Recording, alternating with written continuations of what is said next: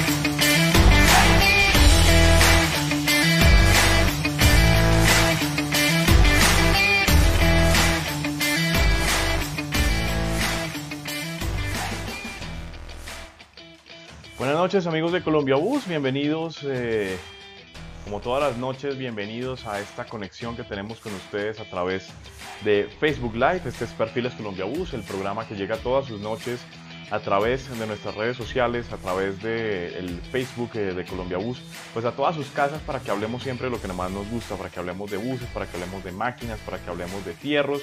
Hoy es 18 de junio de 2020 Vamos en el día número 784.230 de cuarentena, es decir, ya se me olvidó cuando arrancó esto, no sé cuándo vaya a terminar tampoco, pero aquí lo seguimos acompañando todas las noches a través de nuestras redes a hablar de lo que más nos gusta.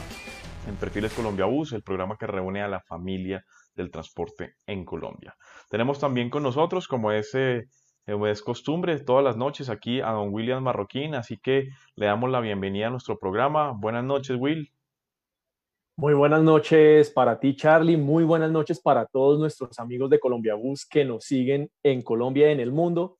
Un placer estar con todos ustedes en este espacio que hemos creado como respuesta al confinamiento para llevarles conocimiento, información de primera mano, historia, entretenimiento y todo lo que ustedes necesitan para que siempre estén actualizados y estén con la mejor información de los autobuses. Ok, Will, pues aquí estamos, como siempre, atentos a lo que pasa en el mundo del autobús. Como siempre, eh, hoy tuvimos, hoy tuvimos algunas noticias porque mm, realmente para los contextualizo de lo que venía pasando con el Comité de Bioseguridad.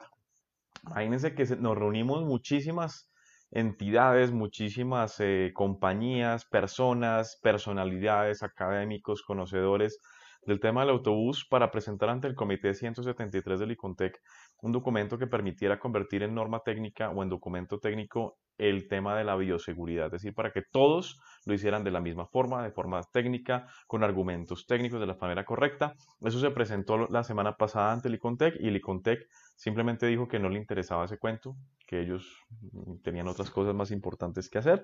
Pero sin embargo, nosotros pues no nos quedamos atrás, seguimos trabajando en el asunto y ya tenemos el documento. Ese documento en el que va a estar firmado por Azonicar, que va a estar firmado por eh, la, la, Asociación Nacional de Industriales Carroceros, por Transtec, por Buscar de Colombia, por Colombia Bus, va a estar firmado, se va a presentar ante la Presidencia de la República, se va a presentar ante los entes eh, reguladores del Estado y pues habla, esperamos la próxima semana, si es posible, hacer un conversatorio donde se socialice qué incluye este documento que se ha hecho de la manera más técnica posible para que el transporte pueda volver a operar con la mayor capacidad posible. Este es el aporte de la industria, el aporte de la academia, el aporte también de Colombia Bus y obviamente de Azonicar para que el transporte siga adelante, Will. Will, ¿qué, ¿qué, otras cosas y novedades tenemos por el momento? Bueno, siguen apareciendo las diferentes propuestas para garantizar un transporte seguro, propuestas de renovación de aire, propuestas de cortinillas. Hoy, por ejemplo, eh, Marco Polo en Brasil presentó los resultados de un trabajo que venían haciendo con Valeo Thermal Bus allá de sistema de desinfección del aire a través del equipo de climatización con unos resultados muy esperanzadores y un equipo que ya está que saldría disponible para los vehículos nuevos y que también tendría la posibilidad de instalarse en los ya anteriores. Y también han estado desde el día desde el día de ayer las socializaciones de la línea de crédito Transporte responde el convenio resultante del convenio que suscribió Bancoldex con el Ministerio de Transporte para que las personas puedan entender correctamente cómo es la línea y qué deben hacer. Hay que tener en cuenta unas cosas. Ya la circular salió el día 16 de junio en, en la noche, ya estaba activa desde el 17 de junio Importante leer la circular porque, por ejemplo, siguiendo yo las transmisiones en vivo que hace el ministerio con funcionarios de Bancoldex y con, con otras personas para explicar la línea, salen preguntas como, por ejemplo, si la línea sirve para reposición de vehículos nuevos, si sirve para creación de empresa, si sirve para consolidación de pasivos. Y ese no es el objetivo de la línea. Hay que tener en cuenta que esa línea lo que busca es dar una liquidez que se busca como resultado de todo, ese de todo esto que pasó durante la pandemia, que se disminuyeron los ingresos, esa liquidez para poder cubrir los gastos de operación, por ejemplo, para el pago de los parqueaderos, para el pago de los consumibles, aceite, lubricantes, los lavados, el pago de las nóminas, gastos operativos, el arriendo, servicios públicos de las oficinas de las empresas. Es para ese tipo de rubros que está orientada la línea, buscando que el transporte se reactive y pueda funcionar dentro de lo que se pueda de normalidad. Bueno, Will, pues mientras que tú das esas noticias por el momento, yo tengo por aquí una rabiecita, lo más de chévere, porque me acaba de llegar, gracias a eh, una excelente corresponsal que tengo en este momento, las nuevas tarifas de Avianca a partir del primero de septiembre de 2020. Así que párenle bolas.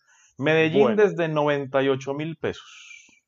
Medellín, Bogotá, 98 mil trayectos. Correcto. Cali desde 126 mil, Barranquilla a 135 mil y Cartagena a 141 mil. Y con esta deliciosa prebenda, además paga un IVA de tan solo el 5%. Como y con ocupación full. Con, con, ocupación full. Entonces, eh, yo no sé, aquí va a pasar un, un tema complicado y a los transportadores como que va a tocar volver a salir a las calles, hacerse sentir, porque si llegan a hacer esta gracia que las eh, aerolíneas pagan el 5% y mientras tanto aquí los transportadores de carretera viendo pasar los pasajeros montados en carritos piratas, estamos pegados. Bueno, salimos de este momento que es el muro de las lamentaciones de Colombia Bus a su inicio, porque hoy vamos a hablar con una persona que dicen las malas lenguas que no tiene corazón, sino tiene convertidor de torque, mi querido Will. sí, señor, es el, una persona que lleva muchos años entre las transmisiones y no las transmisiones como estas que hacemos nosotros. No, entre las transmisiones de verdad y las transmisiones de los vehículos pesados. Así que le vamos a dar la señor. feliz noche y saludando a don Carlos Gallo, gerente de ventas. Se me olvidó el cargo porque es así larguísimo. Gerente de ventas para la zona Latinoamérica. Norte de Sudamérica. Norte de Sudamérica. No, estás como don Ramón hablando de dónde queda Bogotá en, norte, en Sudamérica del Norte. de Allison Transmission. Así que bienvenido, don Carlos, a Perfiles Colombia Bus. Muy buenas noches. Ok, Richard, y mil gracias por la invitación. Bueno, no, no me cambie el nombre porque es que el nombre mío, yo sé que el nombre mío es bien feo. De hecho, mi papá a mí no me, a mí no me bautizó, a mí no me bautizó con, con agua bendita, sino con ácido sulfúrico, ¿sí? Con agua ras. Sí, de, de, a mí me bautizaron, yo no sé, imagínese usted cómo le pone el nombre de una peluquería a un man. Y a mí me pusieron nombre de peluquero, pero de todas maneras. Y sin apóstrofe. Y sin apóstrofe. No me preocupe, Carlos. Bienvenido a Perfiles Colombia Bus y bueno, realmente es una trayectoria muy larga la que, la que ha tenido usted en este mundo de las transmisiones, así que vamos a arrancar un poquito. Antes de hablar de Allison, vamos a arrancar a hablar de su historia. ¿Cómo termina usted metido entre los fierros y siendo pues el hombre de las automáticas en Colombia? Ese, pues principalmente es de, toda la trayectoria y y de buscar unos componentes de los vehículos que es el más, o es hasta el día de hoy, el más, eh, a ver, ¿cómo lo diría yo? El, más, eh, el que menos interés le, le, pone la gente en su vehículo. ¿Sí? Entonces, al tener este, este, esta oportunidad, pues es muy bueno ver cómo eh, la gente en Colombia tenía un pensamiento o tiene un pensamiento todavía algunos de que las transmisiones automáticas no son para un terreno montañoso, sino que la transmisión automática es para un terreno completamente plano. Entonces es, una, es un gran reto, es una gran tarea y con gran paciencia que hemos estado trabajando en eso. Ok, perfecto, Carlos. antes de que continuemos con esta, con esta Perfiles Colombia Bus del día de hoy con nuestra entrevista, vamos a saludar a las personas que se están conectando a través de nuestro Facebook Live. Así que, Will, te doy el paso para que empecemos a hacer los saludos de rigor de esta noche. Sí, porque tenemos, ya va llegando bastante gente y toca hacerlo con rapidez. Por eso saludamos a Ángel Vinuesa desde Ecuador, a Víctor Julio Gutiérrez de Cotransfusa, Alexander Rodríguez Parra, Luis Fernando Bermúdez, Francisco Cárdenas, Pablo Carreño, Samir Echeverri de Empresa Arauca, Fabio Fonseca, Miguel del Río, Gregorio Romero, Felipe Betancourt, Javier Balbuena de Centro Diesel, Alejandro Tasiguano de Creamigo Motul, Iván Darío Cárdenas, Diego Alejandro Cobos y don César Cobos de Tecnisusu, Camilo Huertas, Valentina Roa y Carlos Mario Roa, Julián García, Fabio Santoya, todo el equipo de Automotores La Floresta, Juan Sebastián Arcila, Jairo Alonso Méndez, Alexander GS, Don José Corso, Fernando Caro, Marta Lucía Betancourt, Rubén Montoya, Jairo Mayorga, Brandon Mora, Jorge Larreamendi. Brandon fue el ganador del, del modelo a escala de Hugo González. Más tarde le agradecemos nos envíe nos escriba por el interno de Colombia Bus para tomarle los datos. Diana Calderón, Nangidero Rego de Sotraurabá, Bon Martínez, Gladys Neri Pulido, Diana Calderón, Julián Cuartas, a la gente de Scania Colombia, a Gastón Brunicardi, también de Allison Transmission, toda la gente que se va conectando. Y bueno, eh, don Carlos, eh, ¿qué formación tiene don Carlos? Porque don Carlos habla con toda la propiedad de un ingeniero cuando estamos en las diferentes explicaciones sobre las transmisiones, pero ¿cómo es el ¿Cómo se forma usted para convertirse en todo un experto de las transmisiones? Bueno, gracias por el calificativo de experto, pero eh, básicamente yo soy administrador de empresas.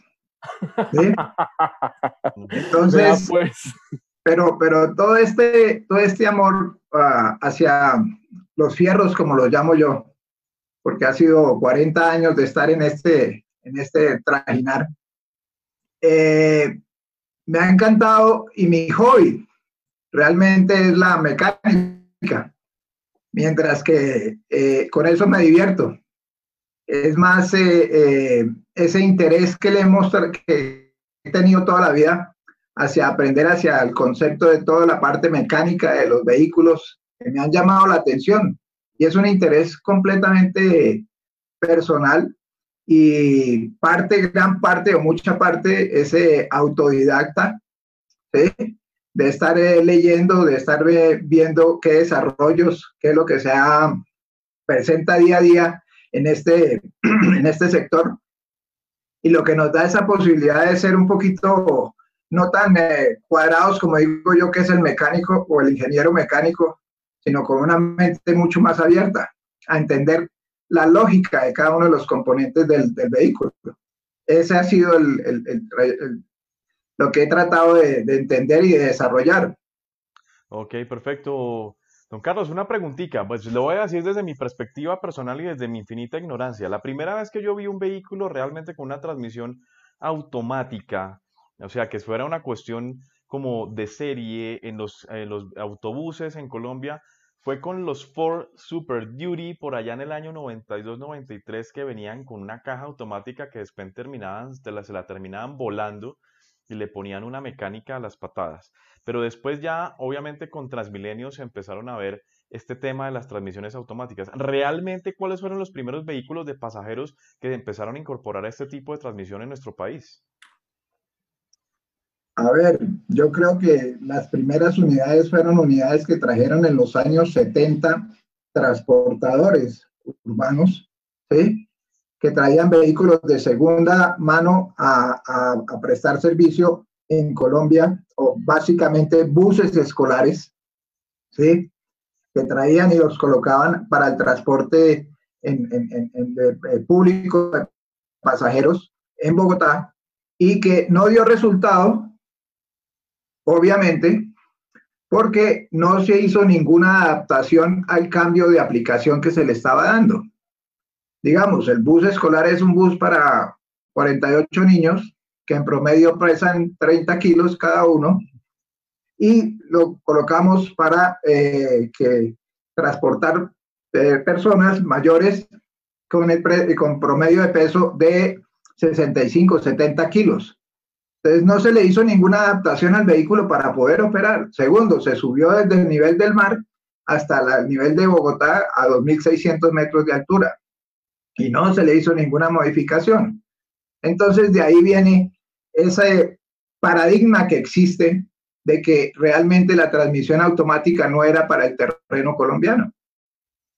Ok, perfecto. Antes de continuar, yo veo por aquí una pregunta muy interesante que hace el señor Isaac Borges que dice, ¿Ustedes por qué no son parciales? Él no, entiende la diferencia entre parcial e imparcial. Solo preguntas concertadas. Qué tristeza de programa. Don Isaac, nos gustaría mucho que nos dijera cuál es la pregunta que le quiere hacer a don Carlos, a ver cuál es nuestra parcialidad frente al mundo de las transmisiones. Hablando de transmisiones, Will, vamos con otra pregunta, em, aprovechando obviamente todo el conocimiento que tiene don Carlos y pues a oídos, a palabras necias, oídos sordos, mi querido Will. Bueno, sí, eh, pues entremos de una vez a, contar, hablar del tema de las transmisiones y pues expliquemos lo que son esas diferencias entre transmisiones manuales, automáticas y automatizadas. Bueno, eh, el primer, la primera gran diferencia ¿sí? que tenemos es básicamente el embrague. ¿sí?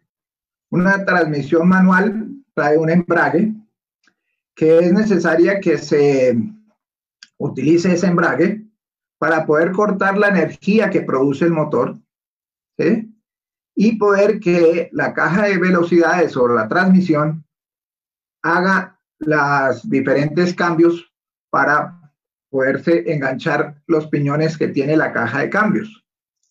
Esa es la primera gran diferencia. Y yo creo que esa es la, el, el 85% de la gran diferencia entre una transmisión manual y una transmisión automática o entre con un vehículo que tenga embrague o un vehículo que tenga un convertidor de torque. Bueno, pero ahorita hay una cosa y es que en los últimos años se pusieron de moda las transmisiones automatizadas, ¿no?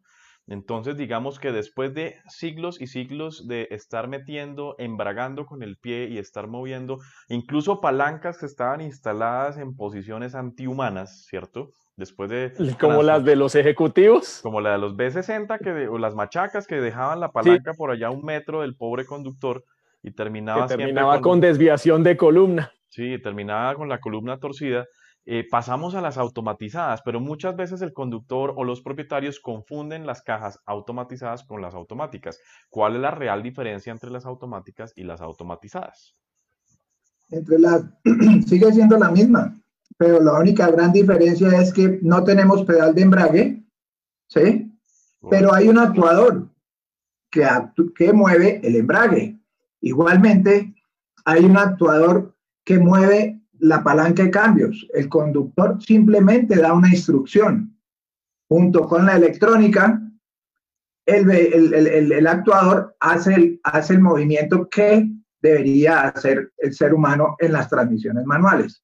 Ustedes se imaginan en los años, vamos a ponerle 90, 90 91, no, perdón, 87, cuando hicimos una, una evaluación aquí en Bogotá, ¿Cuántas veces un conductor que trabajaba en el servicio colectivo, que trabajaba desde las 5, 4 de la mañana hasta las 10, 11 de la noche, cuántas veces activaba el embrague? Yo que eran como 8 mil. Más, yo pensaba eso, entre, entre 100 mil y 10 mil. Son 10.538 veces. Ah, no, se ganó el chance. Anota ese número para hacer el chance, Will.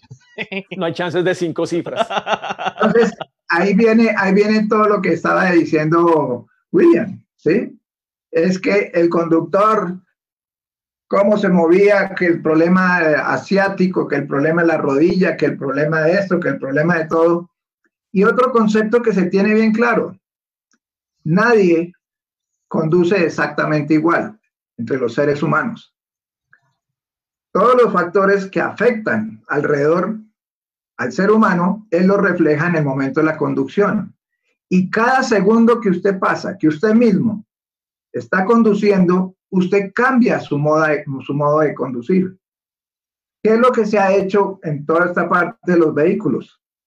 Principalmente es quitarle esa responsabilidad al conductor, ¿sí? Para que eso pues, lo afecta tremendamente todos esos factores que se atravesó una persona, que se me atravesó un carro, que me pasé el semáforo en rojo, que hay trancón, que hay todos esos factores afectan al ser humano y él empieza a conducir de una manera diferente.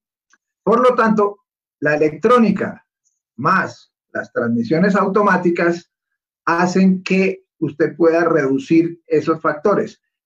No desmiento y, no y reconocemos claramente que una transmisión automatizada ayuda muchísimo ayuda hasta un 80% de disminuir ese, esa influencia del conductor.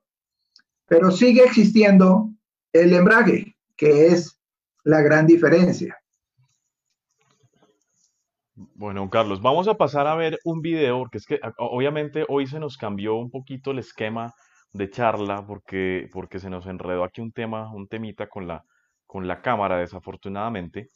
Pero vamos a, vamos a hacer, vamos a manejar un tema chévere porque es que eh, Alison nos mandó unos videos muy chéveres que nos permiten mirar de una forma muy didáctica, muy clara, cómo es que funcionan los elementos de la transmisión automática. Así que vamos a pasar al primero de los videos de Allison Transmission.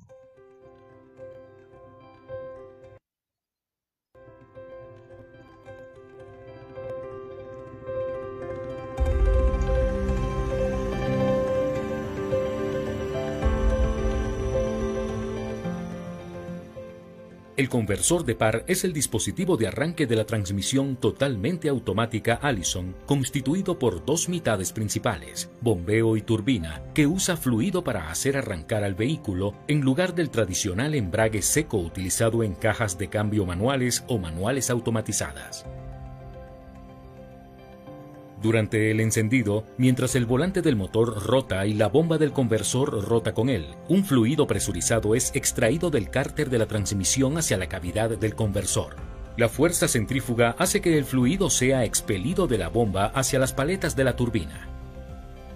Mientras el fluido regresa de la parte trasera de las palas de la turbina, da contra la parte frontal de las aspas del estator, lo cual redirige el fluido de regreso hacia la bomba a un ritmo acelerado.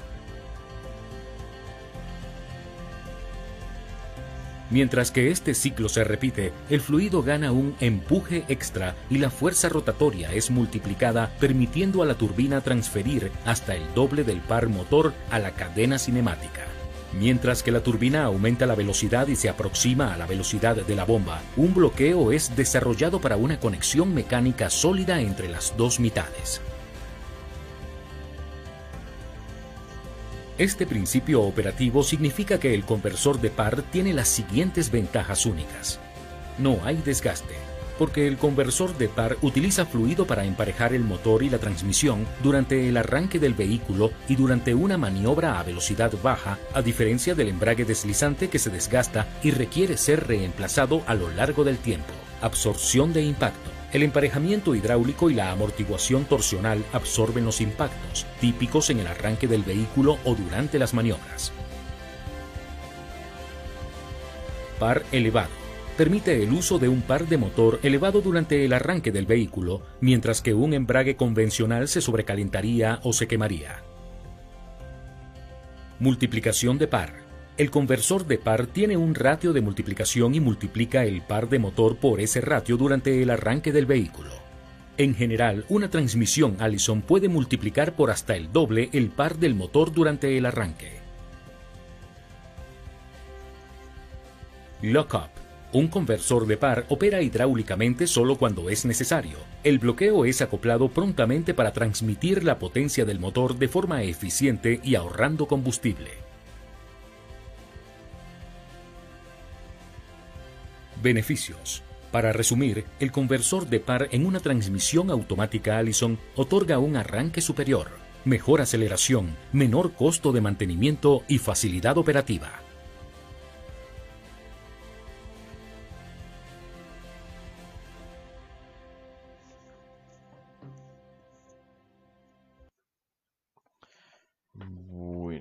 nos quedó claro cómo funciona el convertidor de torque, ¿no?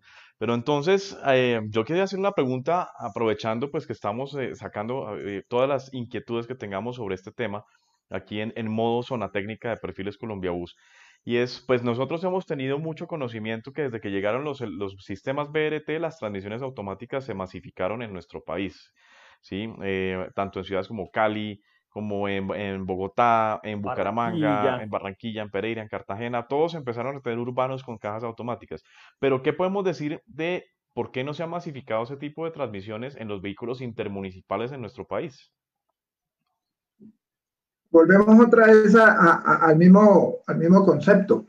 Nosotros pensamos que eh, la transmisión manual es más eficiente para tipo de carreteras y el tipo de topografía que nosotros tenemos en larga distancia.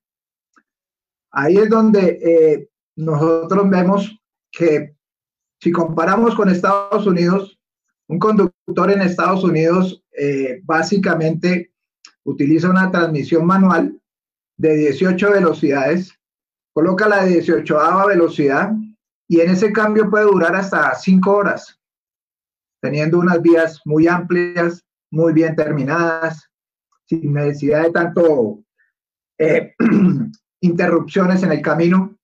Entonces, pues realmente tenemos el mismo concepto. ¿sí? Yo personalmente pienso que una transmisión donde usted tenga que cajear mucho, ¿sí? Entonces es donde tenemos que utilizar una transmisión automática. Eh, si usted va, eh, por ejemplo, en la línea, ¿cuántas veces creen ustedes que se cajea un, un, tractomulero o una, una persona de un camión o el del bus para poder eh, ascender y descender la línea? Ahí hay una cantidad de veces que él tiene que hacer ese proceso de, de hacer los cambios muchas veces no porque no venga otro vehículo, sino por el mismo condición de la vía. Las curvas muchas veces son muy cerradas, entonces tienen que hacer eso. Pero si usted mira un vehículo en Colombia de 18 velocidades, no utiliza las 18 velocidades, el conductor no utiliza las 18 velocidades, si es un conductor con muy buena experiencia. Él utiliza máximo entre 10 y 12 velocidades. Entonces estamos... No, siga, siga, tranquilo, don Carlos, siga. Entonces estamos desaprovechando y teniendo seis o ocho velocidades más, ¿sí? Para poder tener una buena operación. Segundo, el conductor no es, no es experto.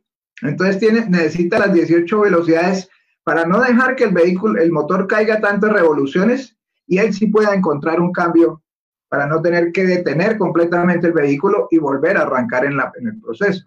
Todo eso se obviaría con una transmisión automática. Pero fíjense que tenemos eh, operaciones en carretera. ¿sí? Nosotros tenemos una operación donde movemos 120 toneladas ¿sí? de carbón entre la Jagua, Virico y Calenturitas.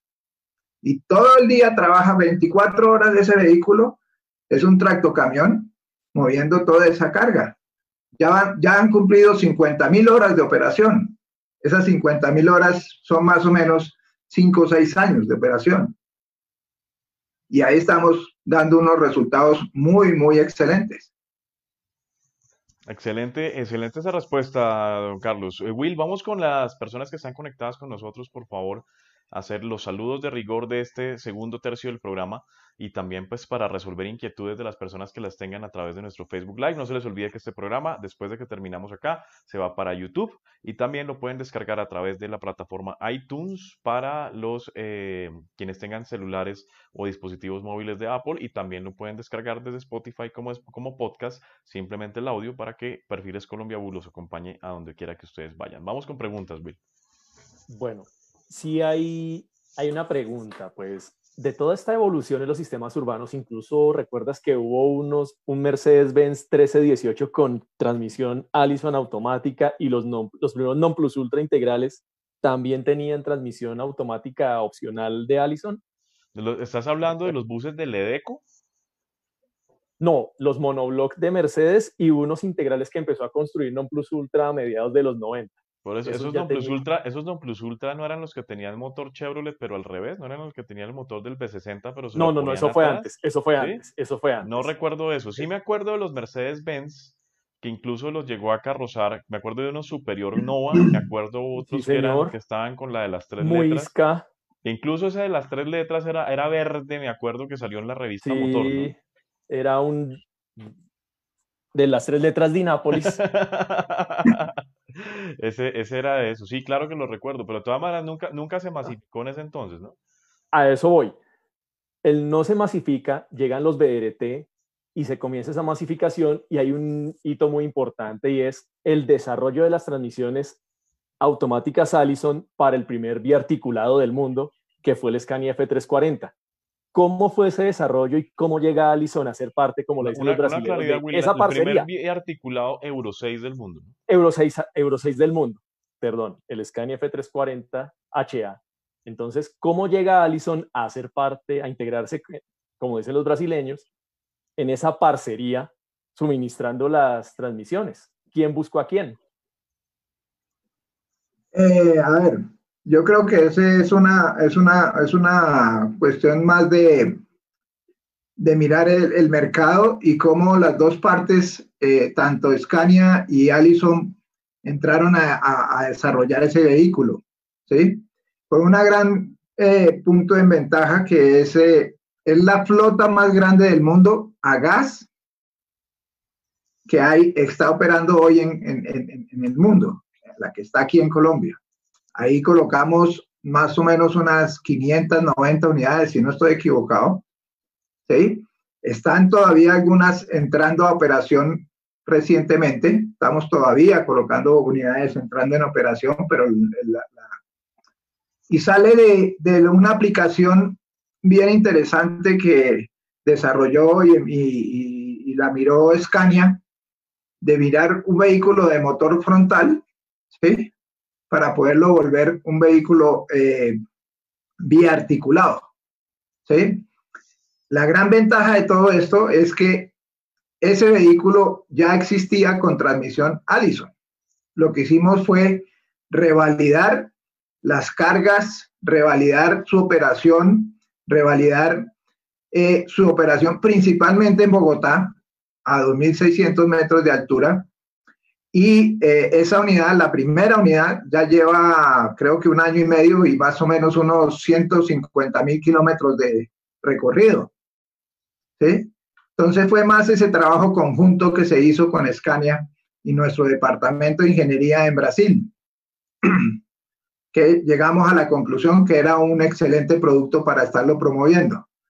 Producto que también ya se está eh, comercializando en México, ¿sí? Y en otras ciudades donde vemos la posibilidad de que se trabaje con gas natural y eh, la parte de la transmisión automática. Bueno, hace unos meses, antes de que nos, eh, cuando todavía vivíamos en la normalidad, cuando el mundo era normal, de hecho hace poquito empecé a ver a través de mi ventana unos juegos pirotécnicos y yo decía, Carajo, yo no veía, o sea, se me hacía raro. Hace un momento en la previa estaban sonando, sí, señor. Sí, sí, creo que eran desde el éxito de la 170 que estaban haciendo algo ahí. Yo decía, carajo, ¿cómo era el mundo antes? ¿No? Veíamos esto, hacíamos cosas diferentes. Pues hace unos tres o cuatro meses, nuestro último evento fue la presentación del nuevo chasis de Gino, de la línea FC, donde tuvimos la oportunidad de ver una prototipo o, la, o el lanzamiento de ese bucetón para servicio urbano con transmisión de Allison. ¿Cómo fue ese proceso para entrar en este desarrollo de este prototipo que pues augura muy, muy, un muy interesante futuro, ya que es un vehículo de un tamaño que gusta mucho en Colombia? Eh, igualmente, a ver, eh, todo esto eh, lo hicimos a través de la parte comercial de, en su momento, esto lo empezamos a trabajar en la parte de, con Praco y Dacol. ¿sí?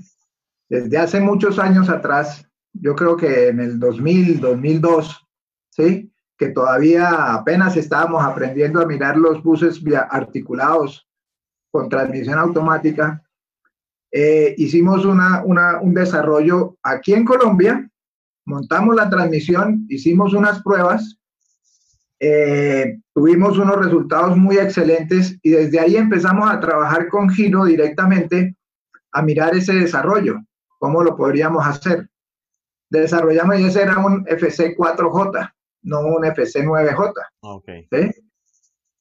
Eh, recuerdo que cuando eh, Volvo trajo su primer bus eh, articulado, o biarticulado, perdón, articulado, perdón. El B10M. Eh, nosotros al ladito, ahí bien chiquiticos, también estábamos. ¿Sí? Estábamos ahí entregando esa posibilidad para el mercado. Esa unidad empezó a trabajar en el sistema colectivo.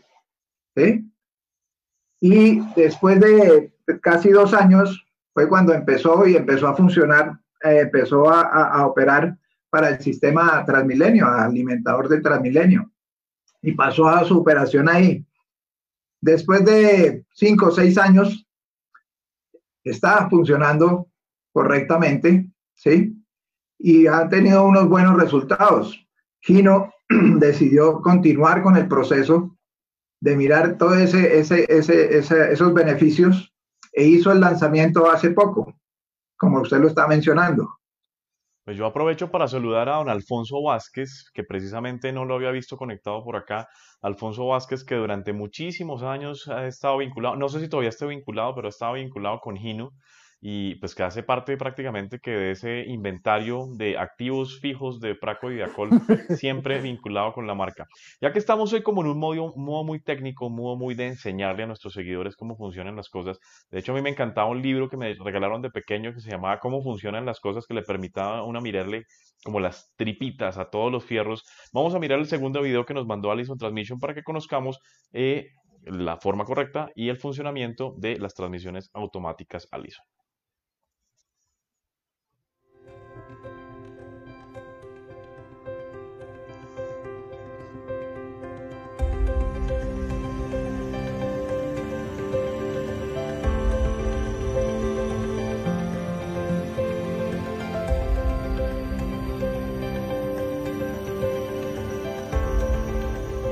En una transmisión automática Allison, la potencia del motor fluye del eje de la turbina a la salida de la transmisión a través de una cascada de tres conjuntos de engranajes planetarios y ejes. Tres conjuntos de engranajes planetarios son controlados por cinco conjuntos de embragues húmedos, giratorios y estacionarios, aplicados y liberados en pares. Esta arquitectura produce eficientemente seis velocidades de avance y una de reversa en respuesta a las señales electrónicas de los controles electrónicos.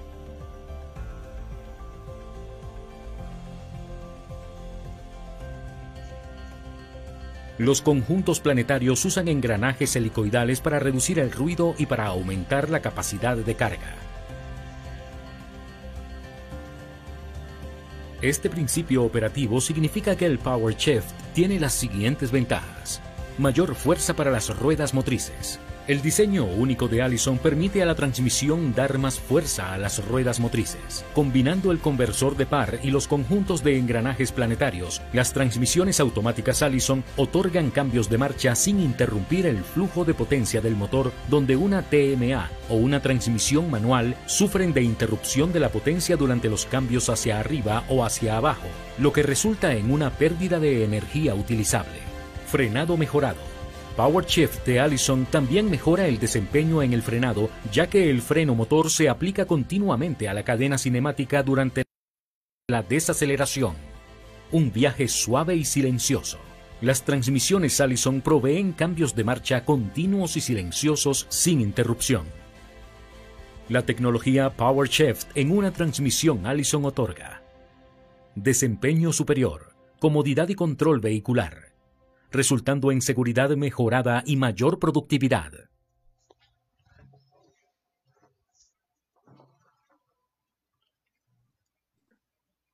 Bueno, este fue, o sea, este, este videito me acuerda de una de mis épocas oscuras de existencia, cuando me tocó irme a vivir a la Florida y el único trabajo que conseguí fue manejando una volquetica Kenworth T800 que tenía una caja Allison de seis velocidades que era muy, muy, muy sabrosa de manejar.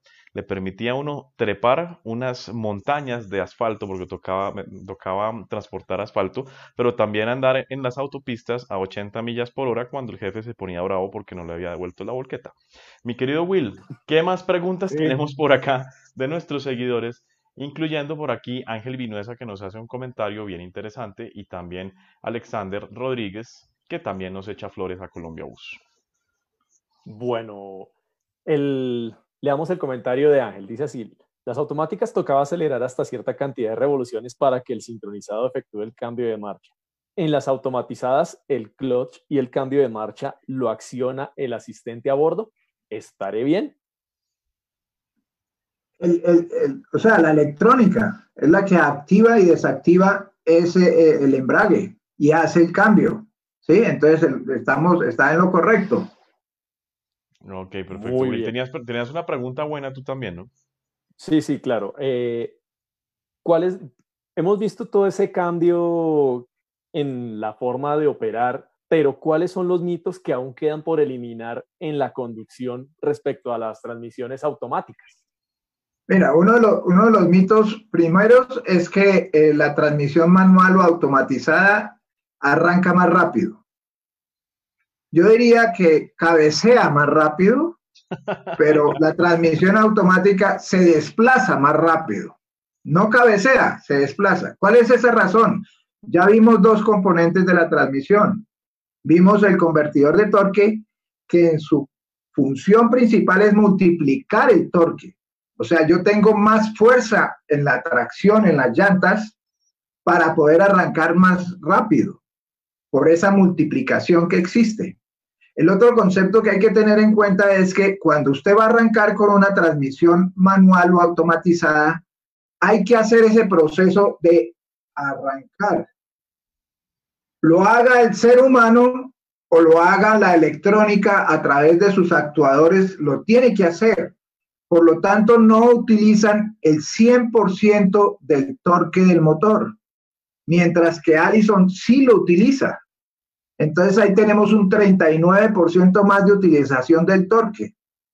Y finalmente vimos que no tenemos piñonería que se engancha y se desengancha, sino que siempre está conectada. ¿Sí? O sea, ¿qué es lo que nosotros decimos? Nosotros siempre tenemos la energía disponible. Nosotros hacemos competencias de un cuarto de milla. Traemos a Juan Pablo Montoya, que es nuestro gran corredor de carros. Y yo coloco a mi asistente, ¿sí? En una transmisión automática y Juan Pablo en un, un tractocamión eh, eh, manual, ¿sí? Siempre llegamos primero. Siempre llegamos primero porque da esa facilidad. Esa es la, la esencia de las transmisiones automáticas. Ok, excelente, Will. Hay otro mito, don Carlos, que todavía falte por eliminar de la cultura en la operación de los vehículos? Sí, hay un mito muy grande que es el consumo de combustible. ¿Sí? Ese es muy bien. Ese es un mito muy, muy grande. ¿Sí? Porque, vamos a decirlo, eh, hay dos maneras de analizarlo.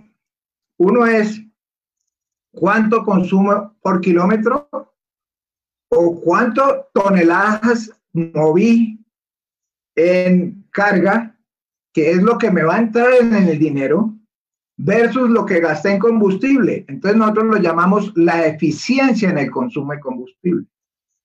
Y en ese concepto, siempre usted va a mover más carga, ¿sí? en, con una transmisión eh, automática.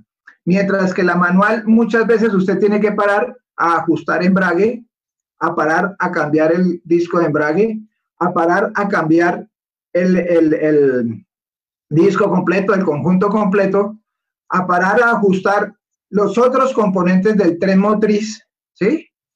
Mientras tanto, su vehículo con transmisión automática está operando, le está produciendo dinero, siempre va a estar trabajando. En esos conceptos usted puede encontrar aplicaciones, la que mencioné, la del carbón, 24 horas. ¿Sí? Podemos hablar de disponibilidad de vehículo. ¿Qué es lo que le interesa a un repartidor de bebidas? Es que su vehículo llegue al sitio y siempre lo tenga disponible. ¿Sí? En estos conceptos van a verlo ustedes. Normalmente en esa parte de bebidas, quien termina conduciendo no es el conductor, porque ese es el que tiene que ir a vender y tiene que ir a recoger el dinero. ¿sí? Termina conduciendo es el asistente. A nosotros nos ha pasado. Dictamos cursos de capacitación a conductores y dos días de curso. ¿sí? El primer día va el conductor, el segundo día va el asistente. ¿Eh? Pero, no, pero no porque quiera que el asistente se, se, instruya, sino porque tiene que ir a cobrar ese día. Ah, que irá que la plata. Algo de eso, pero, pero fíjese, eh, entonces lo importante de eso es cuánto yo muevo, ¿sí? Ahora, en el concepto, nosotros hablamos, en el concepto transporte pasajeros, esa disponibilidad. Yo no le miento, nosotros tenemos una unidad trabajando en uno de los operadores de Transmilenio en el SITP. Es un vehículo pequeño parecido al FC9J. Y ese vehículo se lo pelean los conductores. Llegan a las 4 de la mañana a ver quién es el que llega primero a poder coger ese vehículo para poder estar trabajando descansado todo el día. Y ese vehículo, sin mentirles, produce mucho más que cualquiera otro que con transmisión manual. Bueno, por aquí, Ese es el concepto. Por aquí Francisco Cárdenas nos está preguntando, ¿qué tan cierto es que el llevar mucho tiempo de uso y realizar el cambio de aceite de la transmisión, esta empieza a fallar implicando una reparación? O sea, por dejar mucho tiempo de uso sin cambiar, sin cambiar el aceite. Pues es como todo, si usted tampoco le cambia el aceite a la transmisión manual, ¿sí? A nosotros nos ha pasado este tipo de cosas. Su transmisión es muy buena, ¿sí? Durante cinco años no le hice nada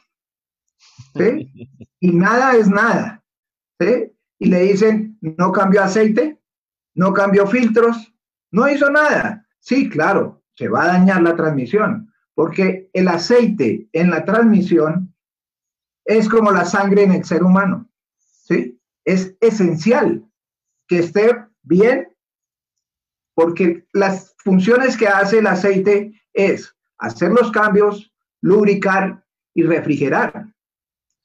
Entonces, es esencial. Nosotros tenemos un sistema, último, junto con toda la electrónica, que lo llamamos el pronóstico, donde el sistema le dice al conductor o al departamento de servicio cuál es el nivel de aceite, cuál es el estado del aceite, cuál es el estado de los filtros, cuál es el estado de la transmisión y le dice cuáles son los códigos de falla que está presentando. Yo no he cambiado el aceite, por ejemplo, y lo dejé pasar 20, 30% de su tiempo de cambiar aceite. La transmisión hoy en día se inhibe. Todo el mundo la llama que se bloquea. No, se inhibe y dice, señor, yo ya no trabajo más si usted no me cambia el aceite. ¿Sí? Entonces es un sistema predictivo como lo dice, pronóstico, ¿sí? predictivo y de protección. Eso es lo que hace nuestra transmisión, para ayudar de que esos que no les gusta cambiar aceite, lo hagan en sus momentos precisos. Excelente. Will, vamos con preguntas de nuestros seguidores. Sí, hay una pregunta interesante que la hace Angie Leguizamón de Golden Dragon, también va de parte de relacionada con los mitos. Ella pregunta, ¿los costos de mantenimiento son más elevados? Refiriéndose a las transmisiones automáticas. Mira, eh, nuestra transmisión en la, línea de la serie 3.000 y 4.000, o sea, lo que está funcionando en los buses y en los eh, eh, biarticulados, hay que cambiar el aceite cada 6.000 horas de operación. ¿Cuántos son esas 6.000 horas en kilómetros? Pues multipliquemos por, el, por el, la velocidad promedio. Si tengo una velocidad promedio de 15 kilómetros, tengo que cambiar el aceite cada 90.000 kilómetros. ¿Sí? Correcto. Eso es lo que necesariamente necesita hacer la transmisión en esos tiempos. ¿Sí? De resto, no necesita ningún otro mantenimiento. Cambia, los filtros, cambiarlos cada 3.000 horas, ¿sí? Y el aceite cada 6.000 horas, si es aceite 100% sintético. ¿Sí? Hay muchas marcas. Hoy tenemos en Colombia disponible unas 8 o 9 marcas de, aceites eh, sintéticos, 100% sintéticos para transmisiones automáticas. Entonces, esa es. ¿Qué es lo otro que tiene usted que hacer? Inspeccionar. ¿sí? Si a usted se le disminuye el nivel de aceite de la transmisión, es porque tiene fugas. La solución no es rellenar. La solución es buscar dónde tengo la fuga. ¿Sí? Porque diferente a lo que es el aceite en un motor, no hay consumo de aceite. Entonces la transmisión mantiene el aceite y hacer inspecciones de las conexiones electrónicas, eléctricas y, mecánicas. Ese es todo el mantenimiento. Nosotros tenemos un cálculo en la cual un vehículo con transmisión manual debe parar cuatro veces para hacerles mantenimiento, mientras que con la transmisión automática usted para una vez. Entonces, sus costos de mano de obra van a ser mucho menores. ¿Sí? Si uno hace un análisis de lo que llamamos el TCO o el costo de la propiedad total de operación, total de operación, no le miento, podemos llegar a tener en esos 10 años o 12 años de operación, podemos llegar a tener unos ahorros entre el 40 y el 50% de esos costos de operación. Sí, realmente el tema del TCO es algo que hasta hace muy poco los transportadores lo vienen a tener en cuenta, ¿no? Durante años. En Colombia, ¿no? En Colombia. Durante años siempre era buscar el carro más barato que me permitiera a mí pagar la cuota más baja sin importar si era el más consumidor de combustible, si era el que era más complejo en el tema de repuestos, si era el que era más difícil de mantener o con el mantenimiento más complicado, sino simplemente que la cuota fuera barata. Hoy en día se está teniendo en cuenta mucho el TCO, que es tomar la vida útil del vehículo y sumar todos los costos derivados de su operación y sacar una cifra que muy seguramente para ese vehículo muy barato puede que sea muy superior al vehículo que tiene unas condiciones de tecnología superiores. Siguiendo con este curso que tenemos hoy.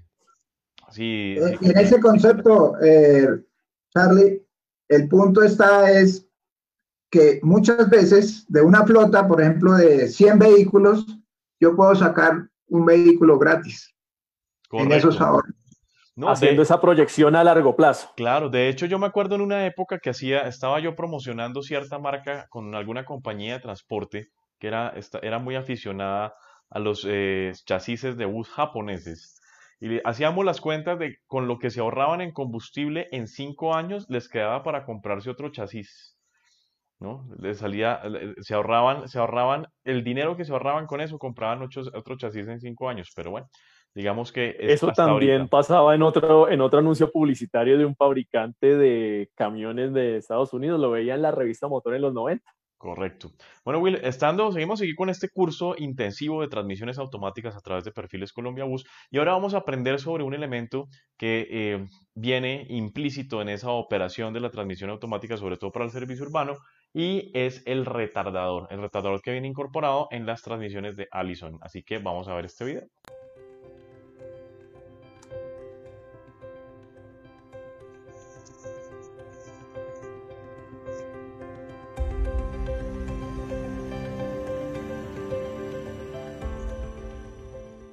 El retardador integrado de una transmisión totalmente automática Allison ayuda a que el vehículo desacelere con menor desgaste en el sistema de frenado. El retardador opcional está integrado en la sección de salida de la transmisión, reemplazando la cubierta trasera. El retardador consiste en un rotor de paletas que rota en una cavidad. La transmisión de fuerzas en el frenado ocurre cuando la cavidad del retardador se presuriza con fluido de transmisión, reduciendo la rotación del rotor y del eje de salida de la transmisión. El aceite, almacenado en un acumulador externo, se libera de la activación del retardador para asistir en la carga de la cavidad del retardador, mejorando el tiempo de respuesta del sistema. Cuando el retardador no está en uso, la cavidad del retardador es evacuada del fluido y el acumulador se rellena, preparándose para el próximo ciclo de aplicación. Este principio de operación significa que el retardador tiene las siguientes ventajas. Facilidad de integración, el retardador hidráulico integrado está conectado en la sección de salida de la transmisión. No modifica la longitud total de la transmisión o la arquitectura de la cadena cinemática. Simplifica la instalación mientras que reduce la complejidad de la cadena cinemática, el riesgo de fallo y el costo. Frenado mejorado el frenado mejorado complementa y mejora el desempeño del freno de servicio del vehículo, reduciendo la distancia de frenado y se integra con los sistemas ABS y EBS. La eficiencia del frenado de retardador Allison también es mejorada por el valor de los cambios hacia abajo ininterrumpidos y nuestra Continuous Power Technology. Extiende la vida útil del freno. En la conducción con frecuente frenado y arranque, el retardador de la transmisión se activa automáticamente cada vez que los frenos del vehículo están en uso, extendiendo su vida útil. Frenado suave y silencioso. El acoplamiento hidráulico entre el rotor y las paletas de la cavidad del retardador hacen que el frenado sea suave y silencioso. Control de la velocidad vehicular. Un conductor puede aplicar y modular la intensidad del retraso para controlar la velocidad vehicular en la cuesta abajo de una carretera larga y empinada para una conducción más segura y desgaste reducido del freno de servicio. Beneficios. En resumen, el retardador integrado en una transmisión automática Allison otorga distancia de frenado reducida, frenado suave y silencioso, conducción más segura y desgaste reducido del freno.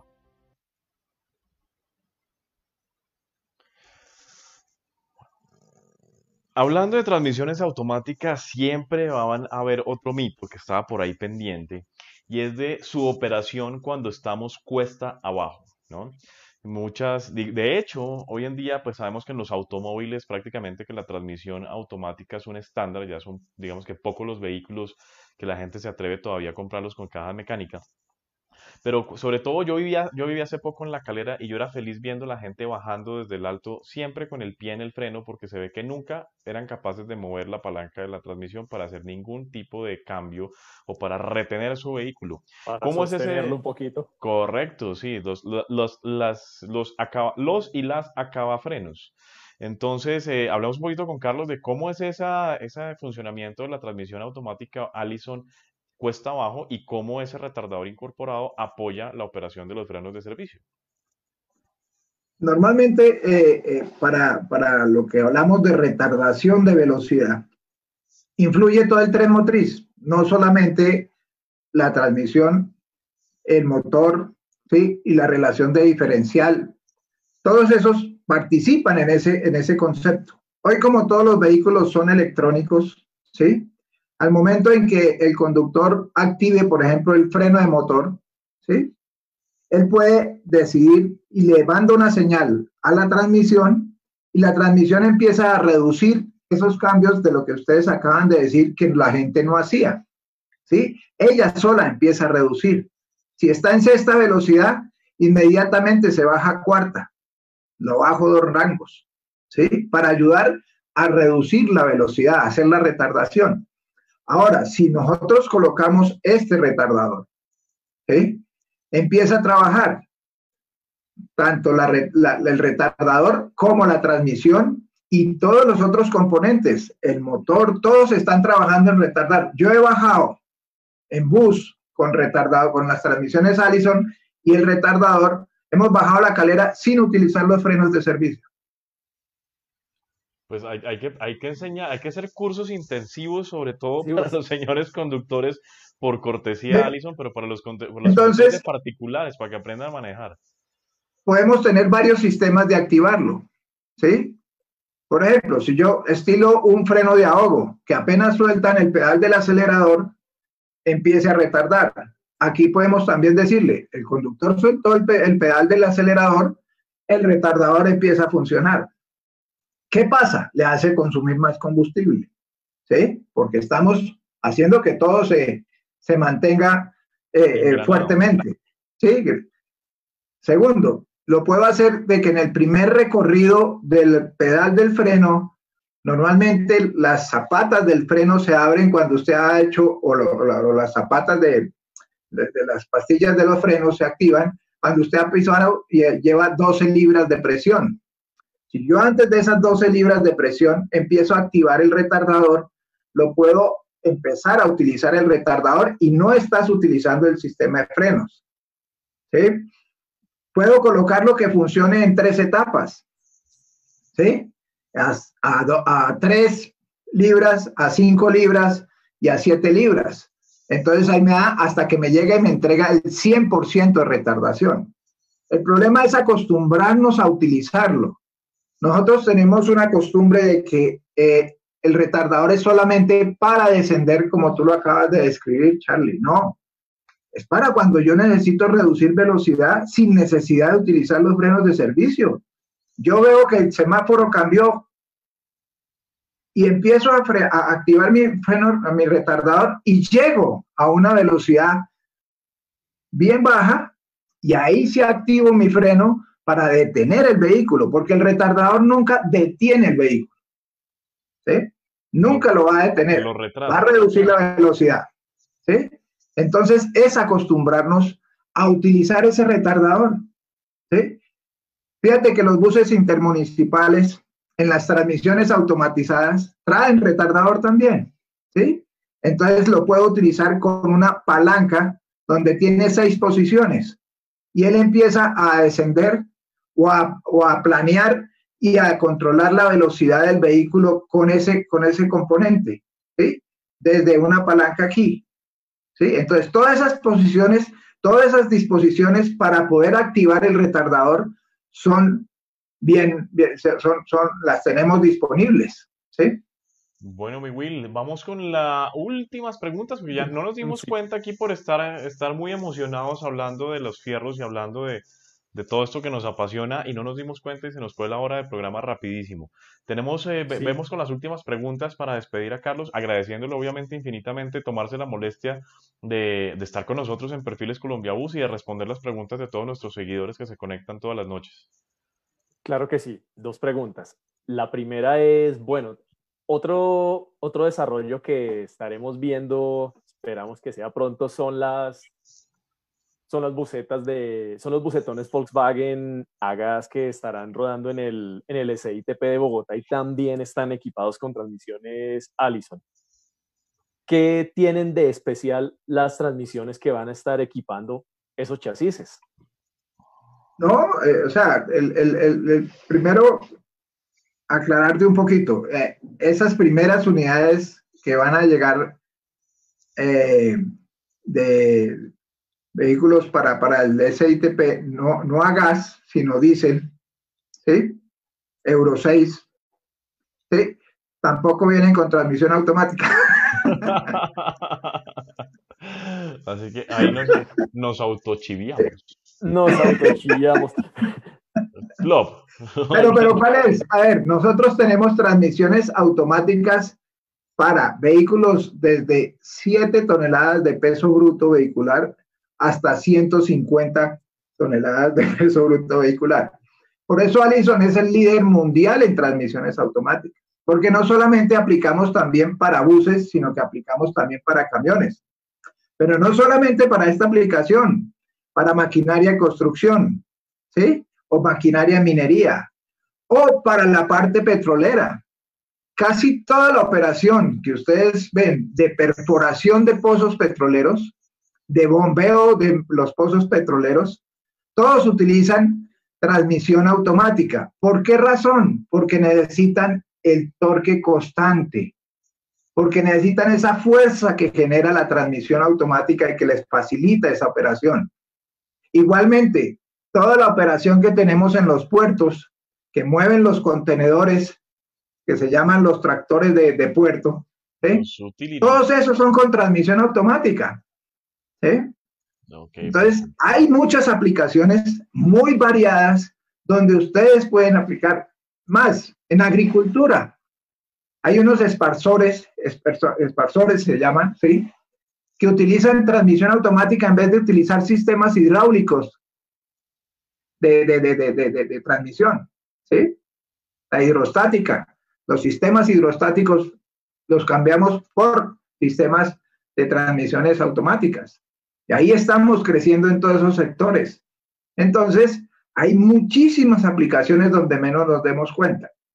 Lo importante también que debemos tener en cuenta es no todo lo que no tenga un pedal, no tenga pedal de embrague es automático. ¿Sí? Hay muchas variedades de transmisiones. En mi experiencia, yo digo, hoy deberíamos cambiarle el nombre a, a la transmisión automática. Debería llamarse transmisión hidráulica 100%. ¿Sí? Para que diferenciemos eso, porque todo el mundo tiene ese concepto de que todo lo que no tenga pedal de embrague es automático. Bueno, Carlos, nos quedó pendiente la historia de Allison, no, no, hablamos de transmisiones CBT, no, no, hablamos de un montón de cosas y yo creo que, como siempre, este programa da para una segunda oportunidad, para una segunda parte, así que aspiramos volverlo a tener por acá.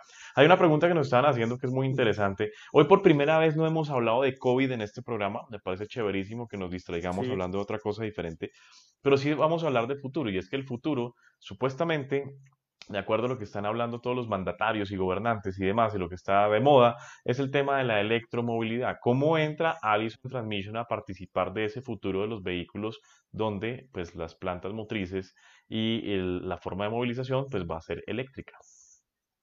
Bueno, eh, hay varias teorías. uno de los mayores eh, fabricantes de, sistemas híbridos es Allison en el mundo.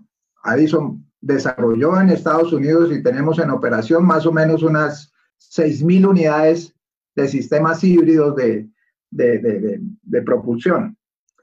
Eh, hoy en día, Allison compró una fábrica de eh, ejes para la parte eléctrica, ¿sí? Ejes tanto para camiones como ejes para buses.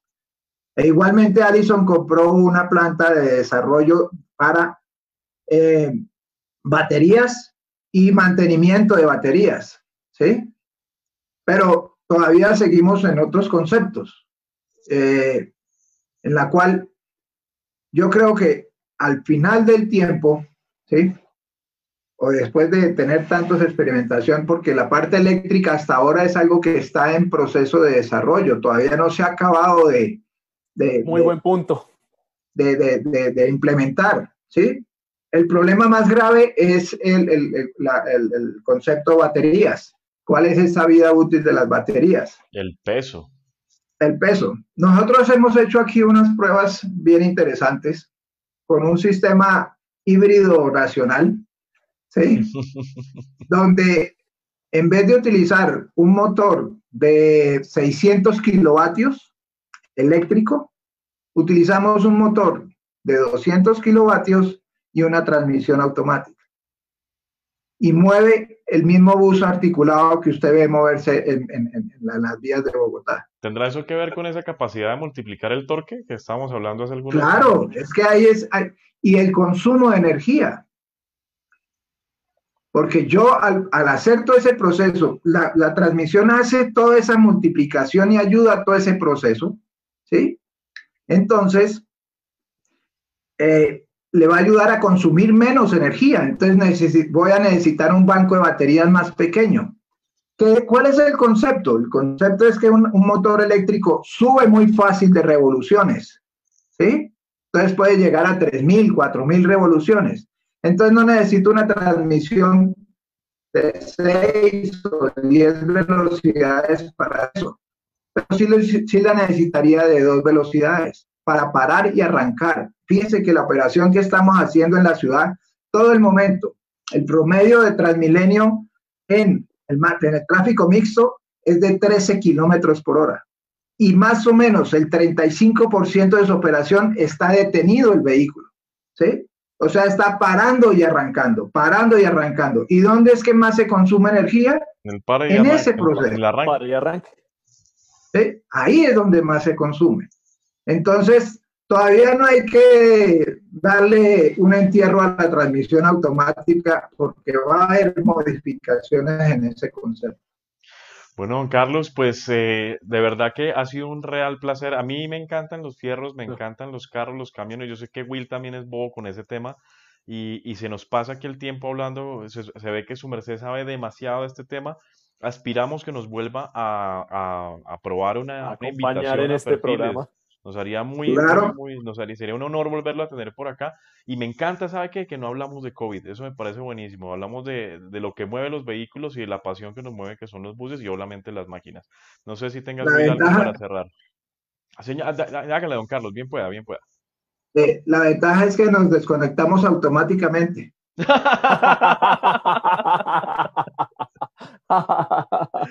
sí, sí, la verdad. La verdad, créeme que se, se, han empezado a romper. Yo por lo menos hace, hace un año que compré mi primer carro automático, de hecho me hacían bastantes, me hacían mucho bullying, eh, de hecho me, subían, me subían memes donde decían que me iba a tocar amarrarme el pie izquierdo a, la, a, la, pata de la silla porque iba a estar haciendo tonterías y, y, y metiéndole el pie entre el freno.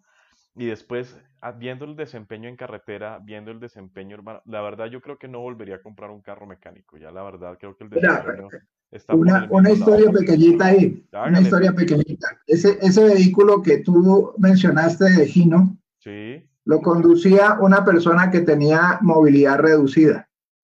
Excelente. Toda su vida no pudo trabajar y en ese momento tuvo su hermano como entregarle una actividad a su hermano que tenía una actividad reducida. Oye, don, Carlos, ese, no, ese carro que usted está hablando, ese Gino automático, ¿no sería uno que se carrozó como en 2010 con una carrocería Unidas? Sí, señor, ese es. ¿Sí? ¿Usted sabe quién diseñó esa carrocería? No sé. Presente. Ah, ok, bueno. El que, bueno. no volverá a comprar a un mecánico. Qué bueno. Yo, me acuerdo en esa época, era una buceta roja con plateado, que era la, tal vez la primera FC 4J urbana que se puso con, transmisión automática, y don Alfonso Vázquez estuvo en esa época, en ese cuento, en Carrocerías Unidas, donde estaba José Luis Palma, donde estaba Jaime Bayona. Bueno, exactamente, exactamente, ahí está, todos estábamos ahí. Bueno, yo, vea, yo estaba ahí detrásito y su merced no se había...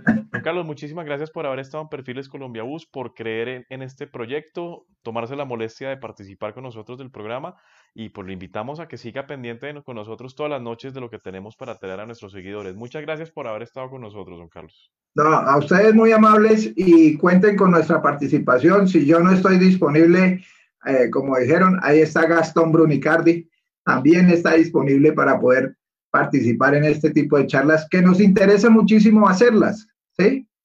Claro que sí. Eso es. Muy bien. De transportadores para transportadores. Muchas gracias, don Carlos. Que pase buena noche. No, señor, a ustedes. Pues, muy amable. Bueno, mi Will, este fue el Perfiles Colombia Bus de hoy. Por ahí estaba haciéndonos bullying eh, Ángel Vinuesa que teníamos el set al revés. Sí, es que tenemos el set al revés porque mi cámara, mi cámara no quiso funcionar el día de hoy porque tuvimos conexión Volvo al principio de la tarde y por la tarde ya no quiso funcionar. Sí la cargué, pero no quiso funcionar. Entonces hoy hemos hecho el programa a punta de Zoom, pero pues solamente se dieron, pongan el monitor contra un espejo y verán que ya nos vemos al derecho. Y listo. Hay un detalle, eh, nos informan de Automotores La Floresta que mañana ellos van a dar a conocer quiénes fueron los ganadores del sorteo de las minivans de las que mencionamos ayer. Oh, excelente. Para que no se preocupen. ya invitamos a, Brandon para que nos mandara sus datos por interno para poderle entregar esos datos a Hugo González. Yo, nosotros hemos estado pendientes, sabemos que, que eh, creo que es Manuel y creo que Andrés Felipe Cortés. Andrés Felipe Cortés y Manuel Fernández, las cachuchas. Además que no hemos podido salir a, la eh, hemos hecho lo posible por estar guardaditos, pero pues nos va a tocar romper el protocolo cuarentenoide para ir a ponerles las gorras a entrega Así que cuídense mucho. Will, ¿quién tenemos mañana en Perfiles Colombia Bus? Bueno, mañana también otro programa de aprendizaje porque vamos a hablar de certificaciones de carrocerías y vamos a hablar de construcción de carrocerías. Claro, claro, vamos a, vamos a estar con Certécnica, ¿no? Una de las empresas que ahora hace certificación de primera parte aquí en nuestro país y también tiene sus convenios con los laboratorios de ensayo para todas las pruebas para la certificación de las carrocerías en Colombia. Bueno, entonces no se os olvide, mañana estamos con Certécnica, vamos a estar hablando de certificación, de seguridad, de normativa, de cómo han evolucionado la construcción de carrocerías en Colombia, cómo son esas pruebas, que desmitificar todo ese tema de pruebas, por allá gente que a veces mostrábamos videos de las pruebas de, verificación de estabilidad y decían que eso, ¿por qué con el bus quieto? Que eso tocaba hacerlo a 60 por hora en una curva lleno de gente, ¿no? Es correcto. Si así era que se ensayaban los buses. Bueno, muchachos, gracias por estar en Perfiles Colombia Bus. Gracias a don Carlos. Eh, qué pena, pues, por lo del SED al revés, pero, pero bueno, de todas maneras, al derecho o al revés, este es el canal del autobús en Colombia y somos la revista del autobús en Colombia. Así que muchísimas gracias por haber estado con nosotros. Gracias, Will, y que pases buena noche. Lo veo para ti. Gracias a todos. Recuerden Colombia Bus, el canal del autobús en Colombia y en el mundo. Hasta todos los momentos.